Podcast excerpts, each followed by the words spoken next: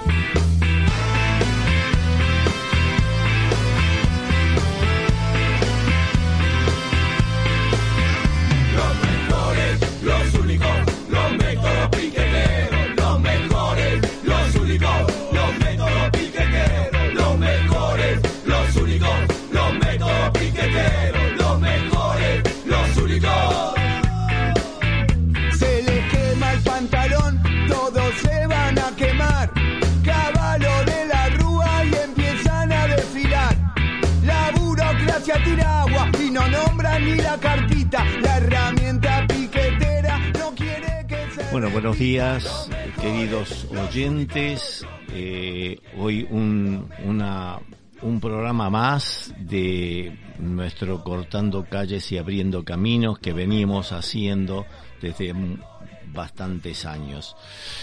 Bueno, siempre con nuestra temática eh, sostenida de, de comentar los hechos mm, que han sido que a nuestro criterio relevantes eh, en la política nacional y en la internacional, por supuesto.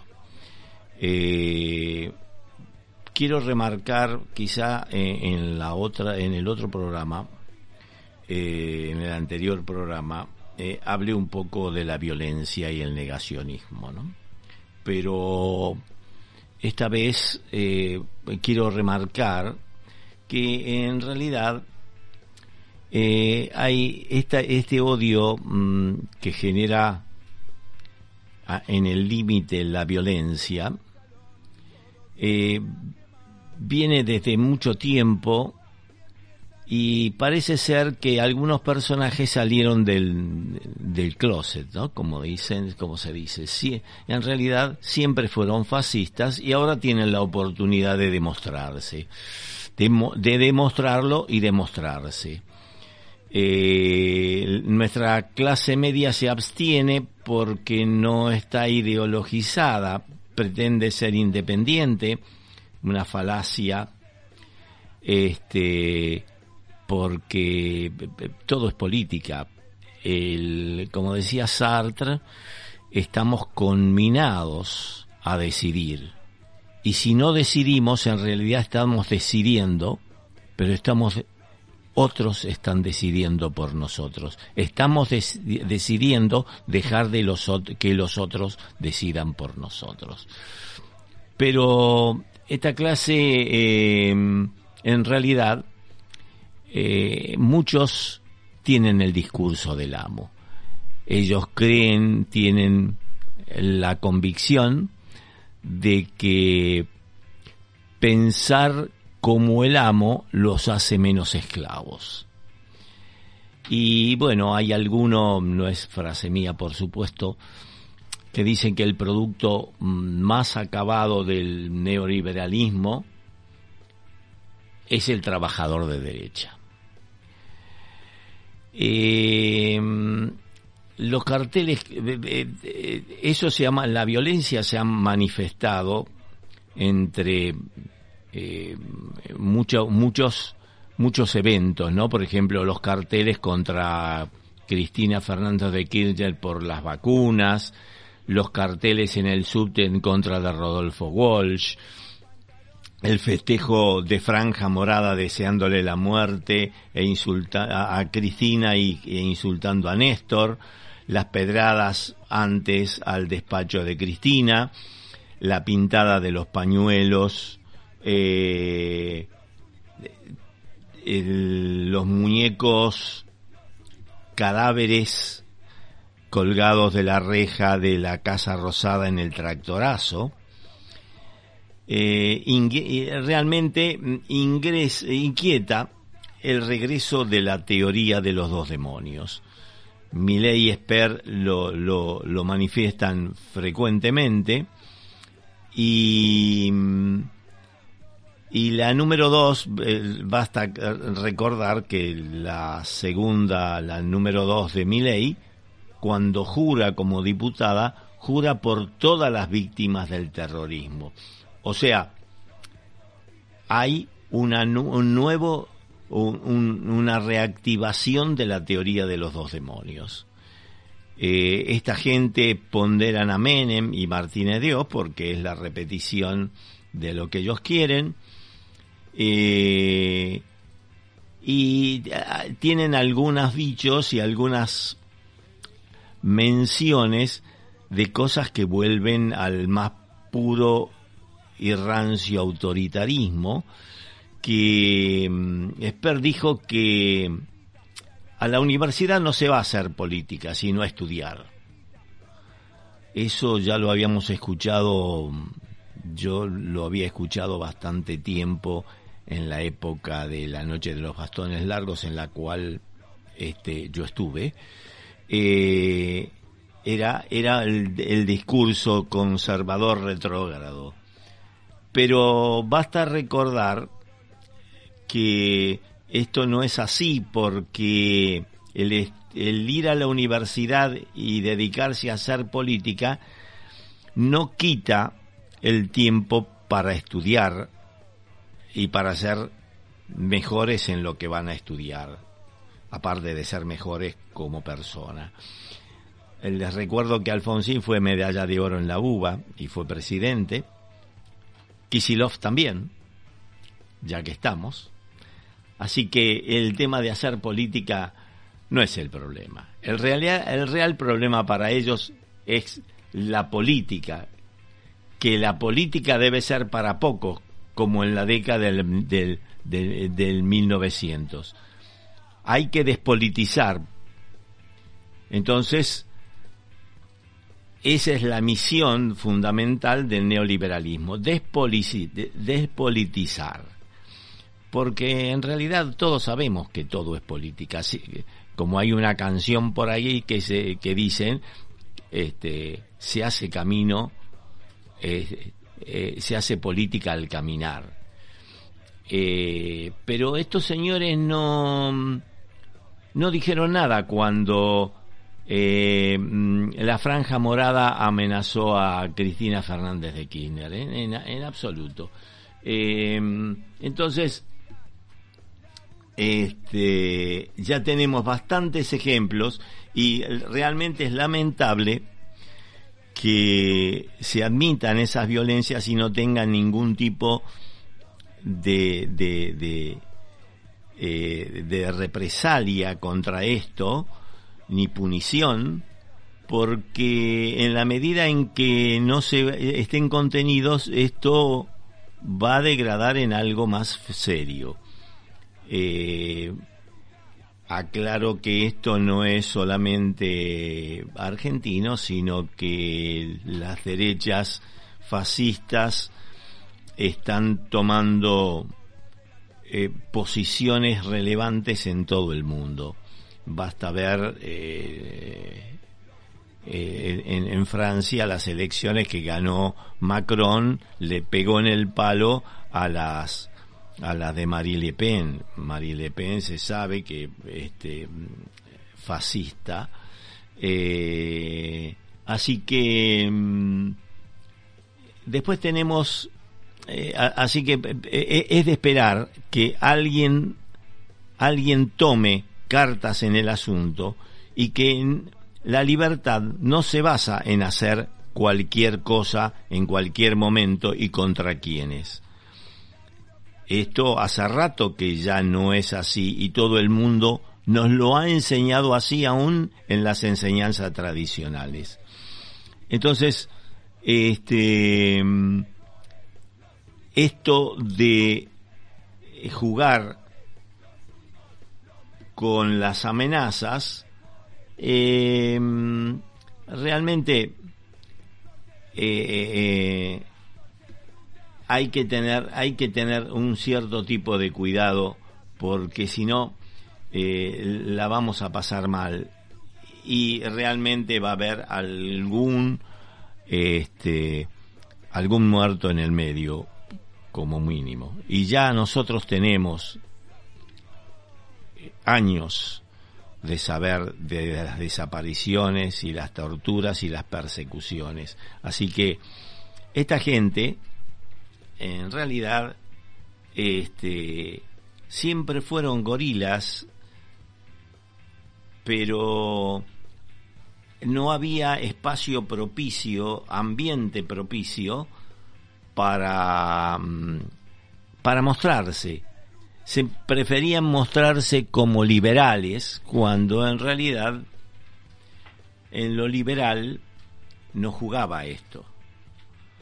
Se jugaba el ideario de la libertad de competencia, el, imperio del mercado, todas esas cosas. Pero esto va más allá de esto. Así que esperamos que las autoridades eh, lerdas las reacciones, puedan tomar alguna medida al respecto como para que no continúe esta violencia, pues si no esa esta escalada nos va a llevar a cosas realmente lamentables.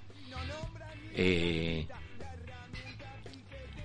em, por otro lado, por otro lado, este quería comentar lo que ya eh, hace tiempo, el, el, programa pasado habíamos hablado acerca del, del caso del gran hermano en, en, la ciudad de Buenos Aires. Eh, bueno, todos saben que mm, la Cava tiene un soft de reconocimiento facial que fue, fue adquirido eh, con la intención de reconocer en, en, en, ciertos lugares de la ciudad donde se han instalado cámaras, se han instalado eh, esas cámaras tienen eh, están regidas por un soft de un software de reconocimiento facial, de manera tal de que los prófugos, que son 40.000 según los registrados, y para lo cuales fueron pedidos, fue, fue comprado este soft, este, esos 40.000 son prófugos, entonces reconocerlos y volverlos a meter en cana no está mal. El tema es que parece ser ese, esos 40.000 eh, los, los datos biométricos de esos 40.000 tienen que ir al RENAPER y el RENAPER adjunta toda su información y forman una gran base de datos eh, con eso. Pero da la casualidad que el gobierno de la ciudad pidió, porque en definitiva se hace de esos datos, pidió no de 40.000, sino de casi 10 millones de personas. Entonces, eh, la cosa se pone difícil, porque ¿para qué los 10 millones de personas? Porque parece ser, ¿por qué? Porque parece ser que este software que se toma con los datos biométricos sirve para perseguir a las personas, saber dónde está en cada momento y en cada lugar. Y eso es realmente una persecución. Eh, entonces, ya sabemos que este software fue hecho para otra cosa que, que lo que no es, no es usado. Entonces, si la, si el software y esa base de datos de, de datos biométricos de 10 millones de personas se sabe que fue utilizado para perseguir a las personas, o sea, persecución. Eh, yo me pregunto, en, en, realidad, si esa es la libertad que, que pregona el PRO. Quizá sea un síndrome contagioso que el ex, el ex presidente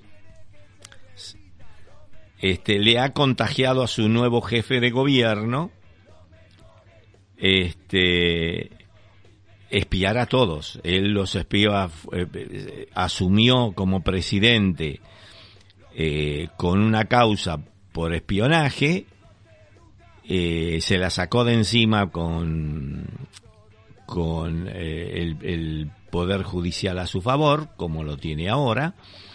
Este, ahora,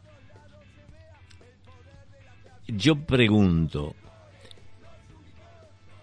el que solicitó para entrar a un sistema y utilizar sus datos, nosotros tenemos como en una puerta, eh, como en un cuarto, tenemos una puerta con llave. Necesitamos una llave. Las llaves se llaman claves.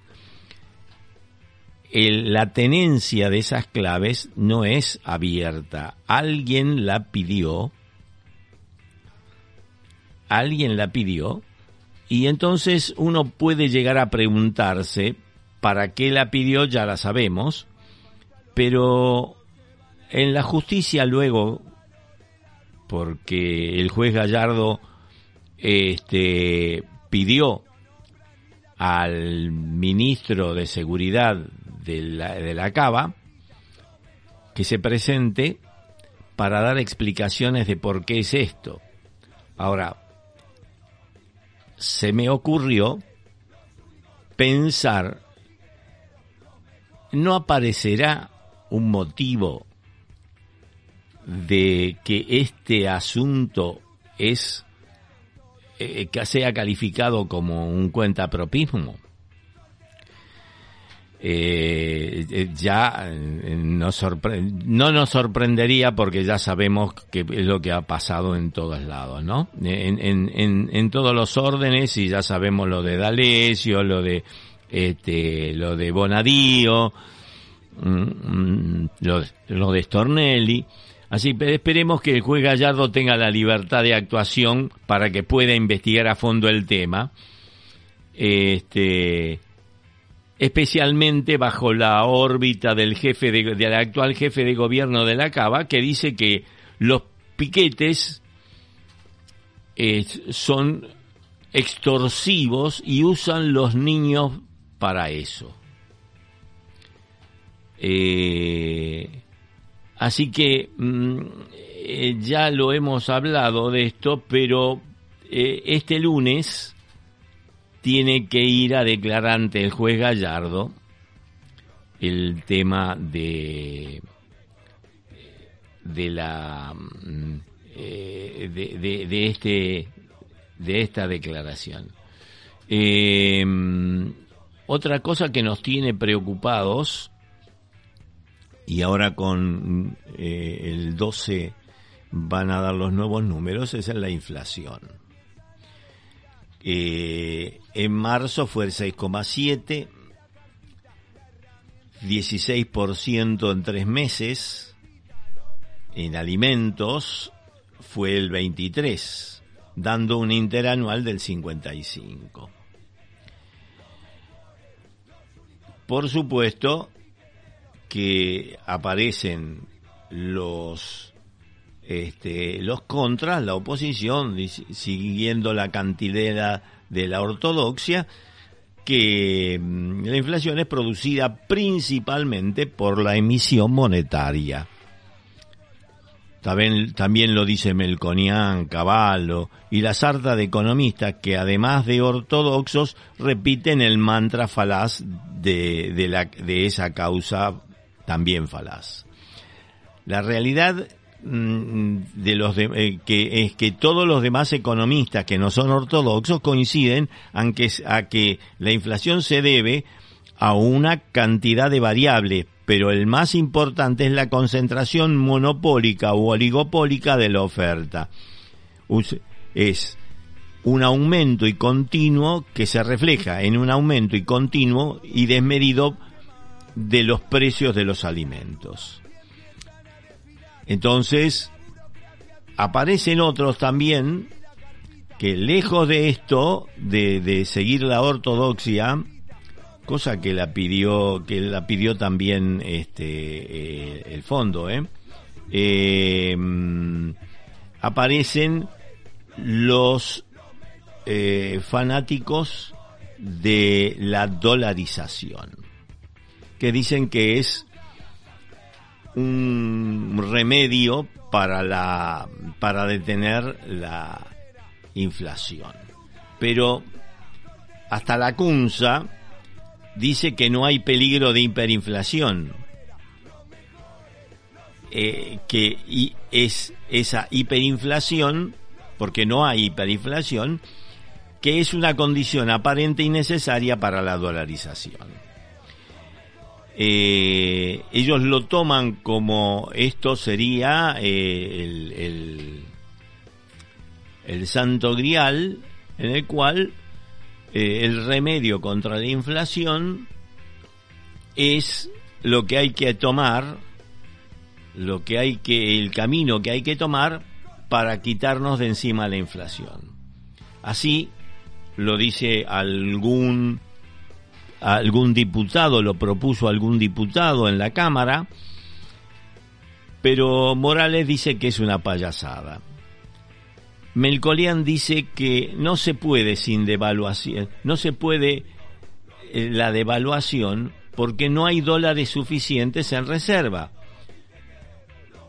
Caballo se opone y los economistas liberales se oponen. Pratt Guy también. Este dice que la dolarización produciría una gran devaluación y ya sabemos qué es lo que sucede con la devaluación. Las consecuencias nefastas son para el pueblo. Y en definitiva, según los economistas, yo no soy economista, según los economistas este, no ortodoxos, en definitiva, no tendríamos, eh, eh, estaríamos en la misma posición que ahora pero con la gran desgracia que ahora no tendríamos un instrumento de manejo independiente de nuestra moneda. la figura teatral de, estos tiempos, Milei, apoya esta, esta, esta situación.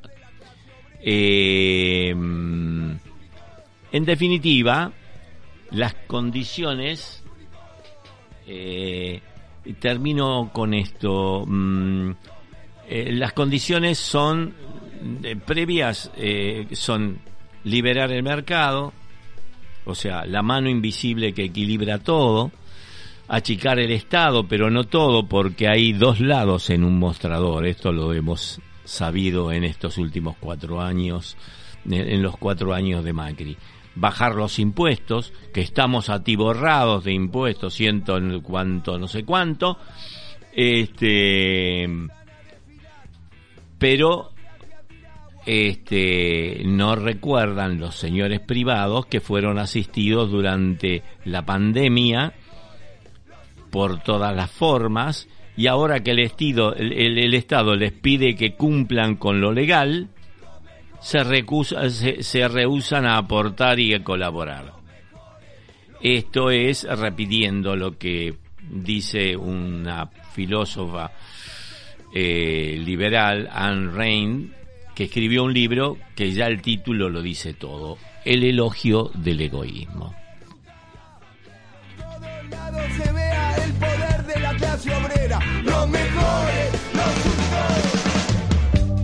Era callejero por derecho propio,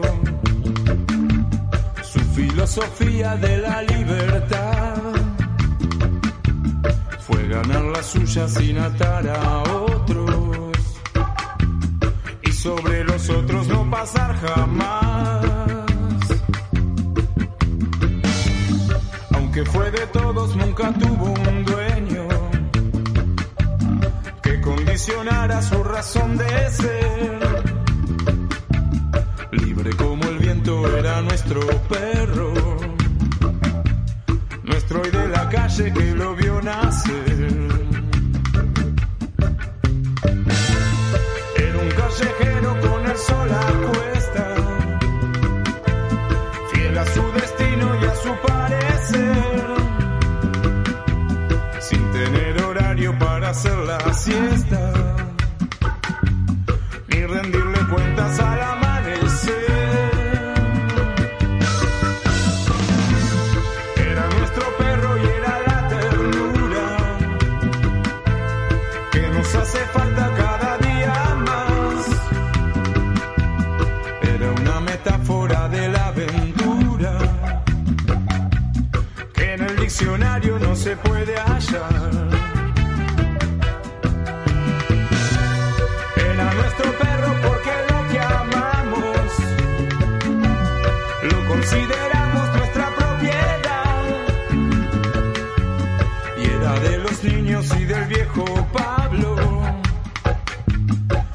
quien rescataba de su soledad.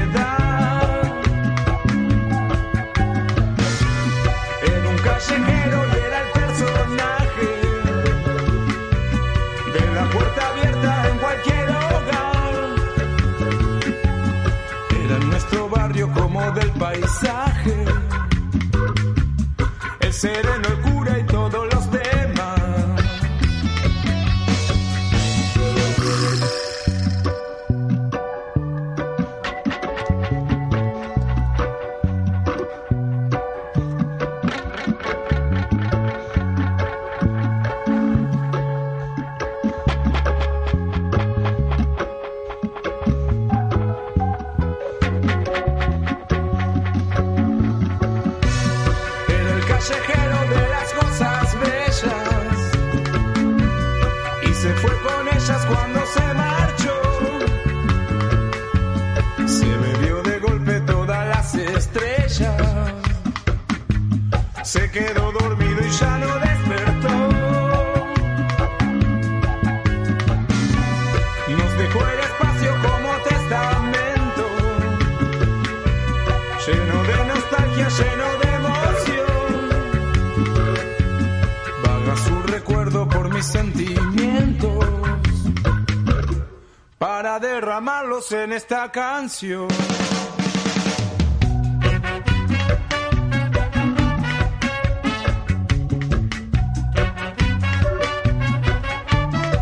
Bueno, eh, bueno, volvimos. Eh, lo que eh, hemos mm, discutido varias veces es el tema de la grieta interna del, F, del Frente de Todos. hay como un eslogan que dice lo que no se puede. O sea, están jugando con el posibilismo. Siempre se hace lo posible y con lo posible nunca hemos logrado. Eh, lo que nos falta hacer, lo que nos falta hacer, yo hice una listita aquí, este, son varias cosas que debiéramos implementar para salir de este atolladero económico y político en el que tenemos, el que, que tenemos. Uno de ellos son las retenciones de, la exportación de granos. Es decir, otra de las cosas es el control del flujo de granos. Otra es la ley de góndolas y la ley de abastecimientos. Todo esto se refiere al tema de los del el aumento de los precios de los alimentos, porque la inflación va a seguir subiendo el asunto es que el poder adquisitivo de la gente le alcance para llegar a fin de mes y, el llegar a fin de mes tiene que ver con los precios que pagan los alimentos fundamentalmente porque en las eh, eh, en las eh, en los grupos de sueldos bajos de ingresos bajos todos esos ingresos van destinados a alimentos entonces cualquier los, el precio de los alimentos es muy sensible a esa franja social. Por lo tanto, deberíamos implementar todas estas cosas eh, mm, sin titubear. Pero este, no se controlan las exportaciones, no se controlan los puertos, las exportaciones eh, bastan con una carta de porte firmada por el que transporta. O sea que yo puedo decir que transporto 100, pero en realidad transporto 1000. La diferencia va en negro y como queda en el exterior porque lo estoy exportando y no tengo obligatoriedad de ingresar los dólares que me llevé, queda en algún paraíso fiscal en algún momento. ¿Y, qué es lo que se registran? Los 100, no se registran los 1000 que me llevé.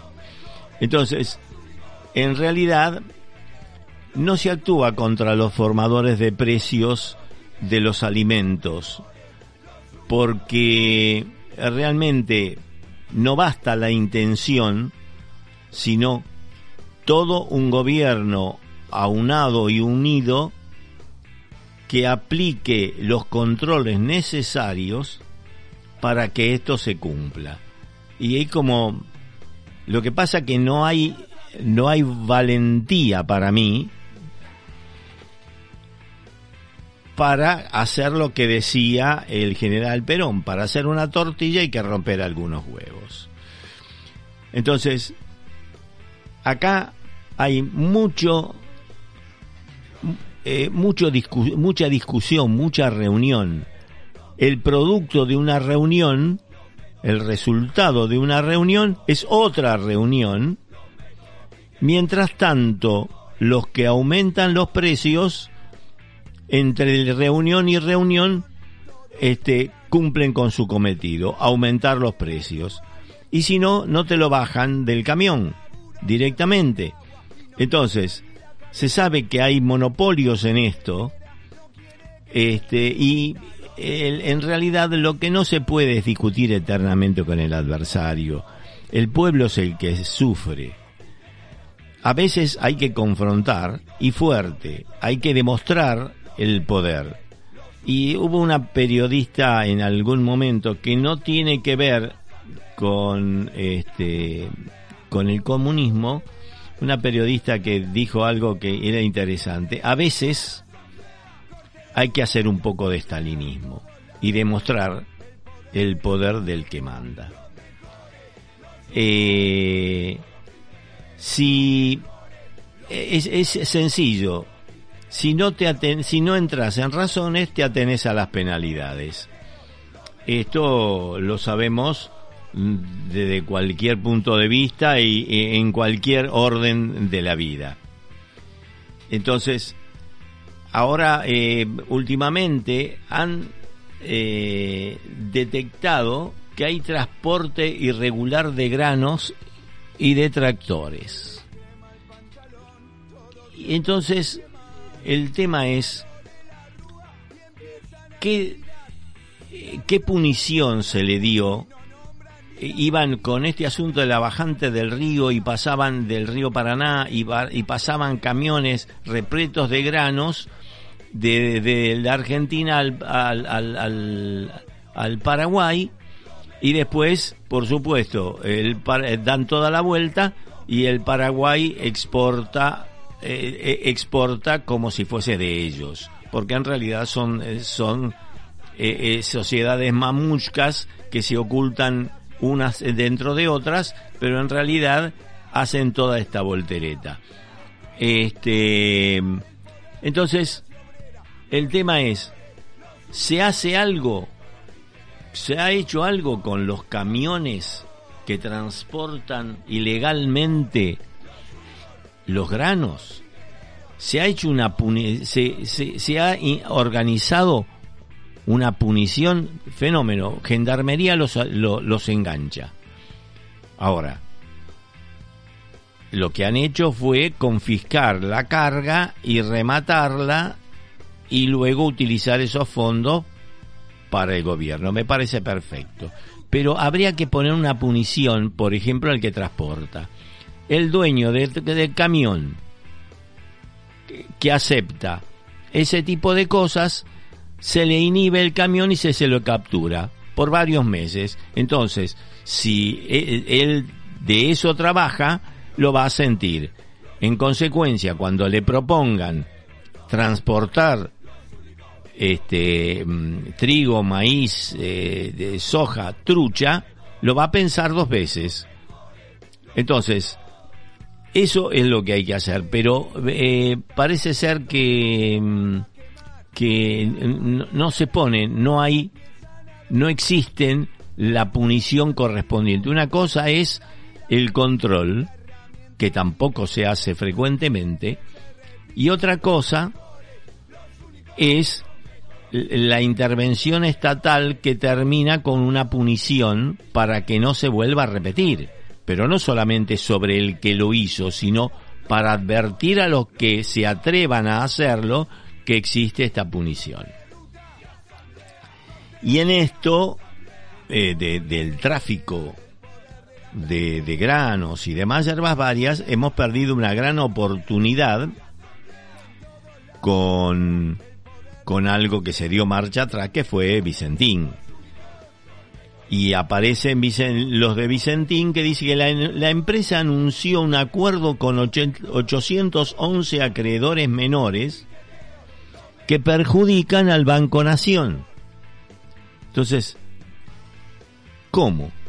La empresa tiene la libertad de, de, enajenar sus activos o acordar sus activos, acordar sus deudas libremente con acreedores.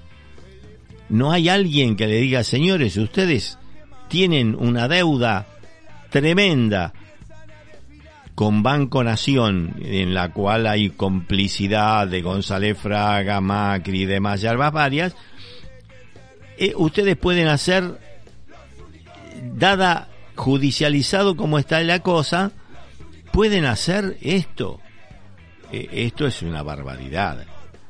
Entonces, yo me pregunto, destapado toda la olla que se destapó en su momento de Vicentín y nuestra gran pérdida de oportunidad para hacer de Vicentino una, una empresa nacional y controlar allí el flujo de grano que hablábamos hace un momento, este, yo me pregunto, los productores locales que son acreedores de Vicentín, ¿saldrán con los del los recordados Duna, el Duna 94 que salió Yo Soy Vicentín, este, eh, puede que este mm, recordemos, pero eh, antes yo lo dije, no hay no hay mejor producto del neoliberalismo que el trabajador de derecha. Y esto lo mismo. Hay gente que tiene un malbón en una maceta y se cree dueños de, de campo.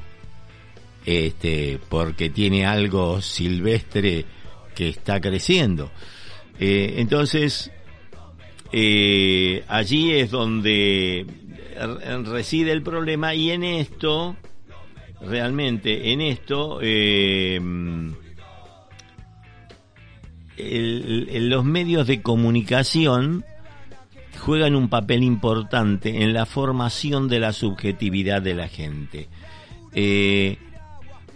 todo el mundo eh, como los medios hegemónicos están concentrados, a los a los aquellos que no tienen la menor idea de cómo funciona la política y qué es la política, ponen los canales que los medios hegemónicos en los cuales los medios hegemónicos pasan el mensaje.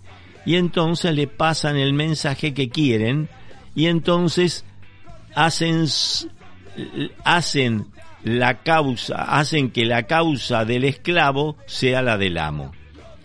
Cosa absolutamente falaz.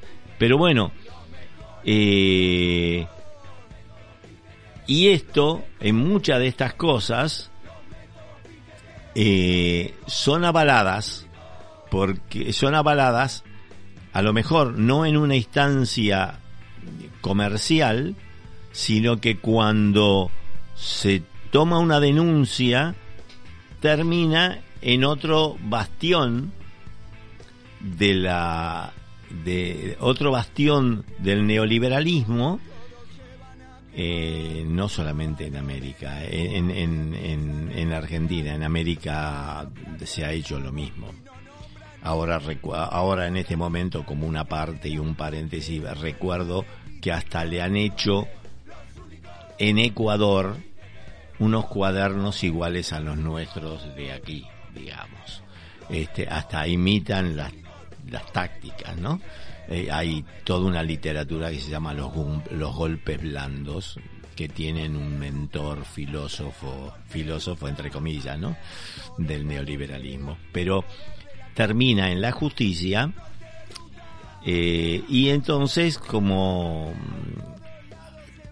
todavía hay jueces este, probos, eh, terminan apartando esos jueces probos y lo mandan todo a Comodoro Pi, a que es Comodoro Pro, digamos. Entonces, eh, ya sabemos lo que estamos viviendo ahora respecto de los avatares de la justicia, que ya dio un mensaje de arranque con el tema de la, del Consejo de la Magistratura. Ya sacó a un juez de un concurso. O sea, ellos se toman la atribución de hacer esto aún en este mare magnum de cosas. De cosas. Y yo, eh, respecto de la justicia, siempre tuve un cierto tipo de desconfianza, porque eh, eh, desconfianza respecto del crecimiento de la Argentina, crecimiento para el pueblo, digo, no para los monopolios. Eh, yo siempre pensé que si no modificamos la corte y la magistratura, cualquier buena intención, cualquier proyecto que tenga que tenga por horizonte y por objetivo este, mm, una mejor redistribución de la riqueza, lo van a rebotar. O directamente lo meten en un cajón y se toman 16 años para, para eh, dar de baja una ley que habían dado. Este, entonces, y entonces, como esta cosa este, es permitida, yo no sé, este, yo no sé si es peor para el electorado. De esto, el gobierno ya tiene noticias porque hemos perdido las últimas elecciones, este, pero no atina a dar un, un golpe, un golpe de puño que termina y que le diga al agresor que eso no se puede hacer, porque yo soy el poder fáctico, el poder de hecho, pero el poder real lo tienen otros. Entonces, este, y entonces ya, claro, yo no sé si toda esa gente hemos perdido esa, esa votación porque esa gente nos dejó de votar porque mm, eh, yo creo que nos volvería a votar aún si fracasamos en un intento de reacción. O sea, tomaría mejor un intento fracasado que no hacer nada y seguir hablando como venimos hablando, el, reino del bla bla bla. Así que em, en el y así sigue siendo el tema de la justicia, como en todos, como el comercial, como el financiero, sigue el comenzó el debate en el Senado para ampliar la corte. Eh, y, se busca más integrantes del, este, de la Corte como una forma de conseguir una mejor justicia. Pero lo que llama la atención es que habiendo convocado a un congreso o a un simposio al principio de, de grandes juristas, no haya salido en, de todos ellos una propuesta concreta, o por lo menos no se supo, una propuesta concreta de acción para sacarnos esto, e, e, este, esta mochila de encima. Si no nos la sacamos, todo, como yo decía antes, cualquier buen proyecto puede abortar ahí. Entonces siempre jugamos, encima que jugamos con la democracia light con la oposición que se va a oponer a todo y lo otro que jugamos con la, la corte en contra. Con lo cual, si no, si no hubo entre todos los sabios juristas alguna conclusión, y la vamos a pasar fea. Este es el tema. Lo único que va a terminar, lo, máximo en lo cual podemos terminar, es lo que terminamos con eh, lo que se dio en Francia con Macron. Lo votaron a Macron, aún los izquierdistas, siendo Macron un derechista, lo terminaron votando a Macron para no votar a Marie Le Pen. Y esto va a terminar, en lo mejor de los casos, siendo lo mismo lo van a votar a cualquiera que se ponga de este lado, pero ¿para qué? Para no votarlo a Macri o a algún este, designado suyo. Este, otro, otra noticia eh, risible, digamos, pero no tanto, es en el ámbito internacional la, la investigación del pacto que firmó el ex canciller de Macri, eh, Foradori, eh, que el, eh, fue citado ya y daría explicaciones porque ciertamente que el tipo se haya puesto en pedo eh, en una reunión y cada y cada copita iba aflojando un poco más eh, eh, para mí es una anécdota. En realidad él ya ya el, acuerdo ya había sido refrendado y aprobado por Macri y él iba digamos a, a poner su cara de vicecanciller. Entonces lo que se busca demostrar es que él no se cortó solo para hacer esos acuerdos. Ya los tenía, esos acuerdos ya los había hecho Macri. Burley dijo que le podíamos dar a las Islas Malvinas como este eh, como garantía del préstamo del, del FMI.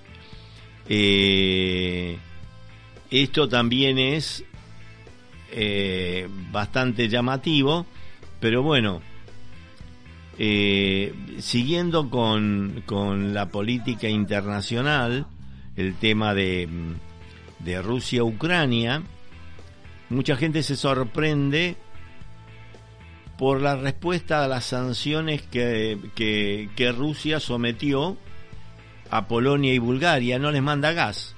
Pero eh, yo me pregunto, eh, la guerra es, es algo terrible y todo el resto, pero ¿qué esperaban? ¿Que los rusos se quedaran quietos?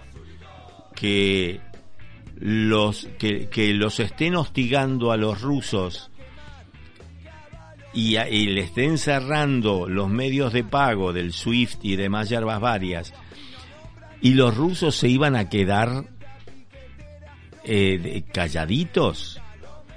si ellos son los proveedores de gas a Polonia y Bulgaria y Polonia y Bulgaria están con la OTAN y presionan y señores, te corto el gas y se terminó el gas es mío. Te lo te lo vendo cuando yo quiero y como yo quiero. Y en este caso y en este caso Rusia este mm, está reposicionando el rublo, vende, vende sus productos, gas, agricultura y demás hierbas varias, los vende en rublos. Entonces, los países compradores tienen que hacerse de rublos para comprar los productos. Ya no es el dólar el mecanismo de cambio. Con lo cual, con lo cual, este, eh, se, hay también una competencia de hegemonía de monedas. Hasta ahora el dólar era el patrón de moneda, pero el yuan, y no hemos hablado de China hoy, ¿eh? este, mm, el yuan y, este, y el rublo le están haciendo competencia. Así que bueno, eh, como nota como buena nota, digamos como algo satisfactorio, es que Alberto Fernández propondrá a Oscar Laborde como embajador en Caracas, restableciendo las relaciones con Venezuela. Así que bueno, eso es este, eh, esto ha sido todo por hoy y bueno, les agradezco y la próxima esperamos contar con, con Clarita para que haga su aporte local. Muchísimas gracias y hasta el sábado que viene.